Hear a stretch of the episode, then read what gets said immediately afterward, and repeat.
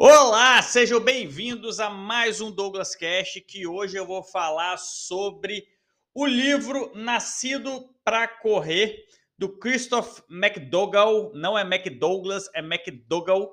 É, ele fala muito da experiência de um corredor que ele foi condenado pela Sociedade Médica a correr e ele resolveu aprender sobre a tribo dos corredores. Eu até já abordei isso em alguns livros, alguns vídeos no YouTube. Então, quem tiver interesse aí, acessa meu canal, Douglas Bosch Personal no YouTube. E lembrando que eu também transmito ao vivo via YouTube e via Twitch. Então, estou ao vivo aí na Twitch no YouTube para quem quiser acompanhar. Mas o grande tema e o grande, a grande lição do Nascido para Correr, para mim, foi a parte de estudo relacionado a correr e andar descalço. Por que, que para mim isso foi o legado? É o seguinte, a gente tem uma indústria muito grande, que eu até brinco que a gente é refém de algumas indústrias, né? Uma dessas indústrias é do petróleo, outra farmacêutica, e eu não sabia que a gente era refém da indústria de calçados. E elas governam através do medo, que é um viés muito grande que a gente teme demais. Por quê? Se você, eu até brinco, né? As campanhas de academia deveriam mudar, porque imagina que você, é, se você tivesse que obrigatoriamente fazer esteira para viver, ou seja, a campanha seria o seguinte: você é obrigado a fazer 50 minutos de esteira todo dia para você viver. Só que não é isso que é vendido, né? Hoje, quando você vai fazer uma academia, você fala: não, vem aqui para ter sua saúde. Saúde é uma coisa que as pessoas não temem, né? As pessoas não dão muito valor, porque é aquela coisa que não tem muita, muito engajamento, né? Que ah, saúde, saúde, saúde não é tão palpável. Então, ele veio com uma abordagem falando sobre a prevenção de lesão de problemas de joelho, quadril e coluna correndo descalço. E aí você pode estar se perguntando, porra, mas um tênis ele não absorve impacto, ele não é feito com uma série de tecnologias para deixar o seu tornozelo, o seu joelho, o seu quadril nas melhores condições? Errado. É, tem uma parte do livro que eu deixei aqui sublinhado que ele fala o seguinte: hoje a gente tem mais de 33 articulações no pé para fazer você pronar, que é aquele movimento que você bota a parte exterior do seu pé no chão. E qual que é o problema? Quando a gente está com o tênis, a gente ingessa o nosso tornozelo. Então, nosso tornozelo fica cada vez mais fraco e nossos pés também. Então, acaba, eles até citam no, no livro que quando você começa a fazer a musculação para os pés novamente e começa a ativar isso de uma maneira mais eficaz, o seu pé encolhe dois números, porque a musculatura fica tão rígida que seu pé volta até a curvatura que deveria ter para você correr. Então, o uso de tênis faz você atrofiar a musculatura, enrijecer tendões e piorar as articulações dos seus pés. Então, por isso que andar descalço e malhar descalço é uma saída se você quer preservar aí suas articulações, principalmente tornozelo, joelho e quadril. Ah, Douglas, mas vamos lá. É, o que você quer dizer sobre andar descalço, malhar descalço e correr descalço? Não é para você sair no meio da rua e correr descalço, mas sim você entender que você correndo descalço, você volta a ter a sua consciência corporal e suas articulações e o seu pé preparado para você correr. Porque hoje tem uma, um problema técnico relacionado à corrida de rua. Qual que é esse problema técnico? As pessoas não sabem correr, simplesmente elas pegam, calçam o tênis e vão correr. E qual que é o problema de, das pessoas fazerem isso. Elas acham que elas estão correndo certo. E na verdade elas não estão. Elas estão aterrissando o calcanhar, fazendo uso de um tênis que, na verdade, prejudica a corrida de rua, além de ter aquela, aquele apelo: não, vou comprar um tênis para é, ver se eu corro melhor. E, cara, a pessoa nem aprendeu a técnica, vai lá, usa um tênis que amortece pra caramba o impacto, ela não sente onde ela está pisando e acaba que se perde. Então, ela começa a se lesionar, começa a correr mal, começa a não evoluir, sendo que você poderia parar um tempo, até brinco, né? É, imagina se você é um lenhador e começa a cortar muita árvore com é, o machado cego. Você tem que parar um dia para afiar o machado. E afiar o machado, muitas vezes, é você pegar esse tempinho que você tem e fazer uma corridinha na grama, fazer uma corridinha na areia, descalço, para você sentir como seu tornozelo se comporta. Você vai ver que é igual quando você faz musculação. Seu pé vai sentir muito, mas é isso que a gente quer que você faça. Você tem que sentir aqui o, o, a musculatura do pé, a musculatura responsável da pronação, as suas articulações dos seus pés, antes do tornozelo, fazer esse movimento para você. Porque não adianta hoje você chegar e achar que você vai correr e, ah, não vou ter lesão. Aí quando você tem lesão, você já desiste. Então faz um preparo bom partindo da base, partindo do tornozelo, para aí sim você ter uma, uma boa sequência aí no seu esporte. Mas e na academia? Por que, que na academia as pessoas estão malhando descalço? O princípio é o mesmo. As pessoas estão malhando descalço porque elas têm que sentir onde elas estão pisando.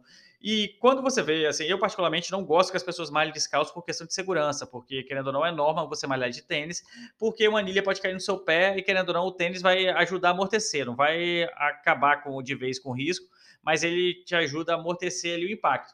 Mas aí você pode estar se perguntando, tá, mas eu não posso criar essa consciência dentro do tênis? Não. O tênis, ele primeiro, ele te amarra para deixar firme, então ele já cria aquela, aquela sensação do seu pé engessado, então isso dá mais segurança. Ele anestesia a sola do pé. Por que, que ele anestesia a sola do pé? Hoje tem tanta espuma, tanta coisa na sola do pé, que acaba que o, você perde sensibilidade da onde você está aplicando a força. Então imagina que você vai fazer um leg press, você vai fazer um agachamento, você vai fazer um levantamento terra, você começa a colocar, juntar os joelhos, né? Colocar a força mais na parte interna do pé. Isso faz com que você comece a botar seu joelho para onde não tem que ir, seu quadril também vai seguir para um local onde teoricamente não tem que ir.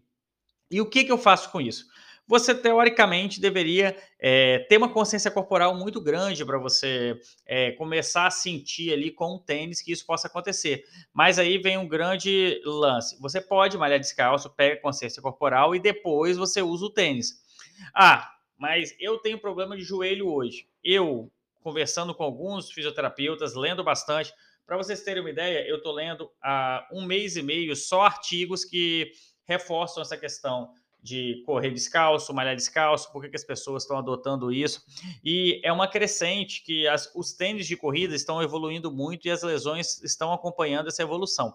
Então, se os tênis de corrida estão evoluindo, a tecnologia está evoluindo, por que, que as lesões estão aumentando e não diminuindo?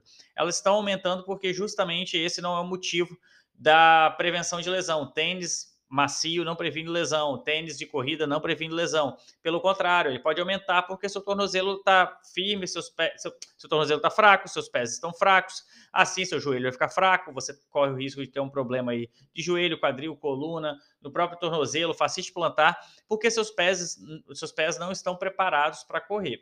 Ah, e então você quer me dizer que a indústria que gasta milhões, por exemplo, a ASICS, para quem não sabe, gastou 3 milhões de dólares para criar o Kinsey. E eu fiz um vídeo aqui no YouTube, não está em podcast, mas eu fiz um vídeo no YouTube para quem está vendo aí ao vivo no YouTube, falando sobre meus tênis de corrida e falei da péssima experiência que eu tive com o Kinsey.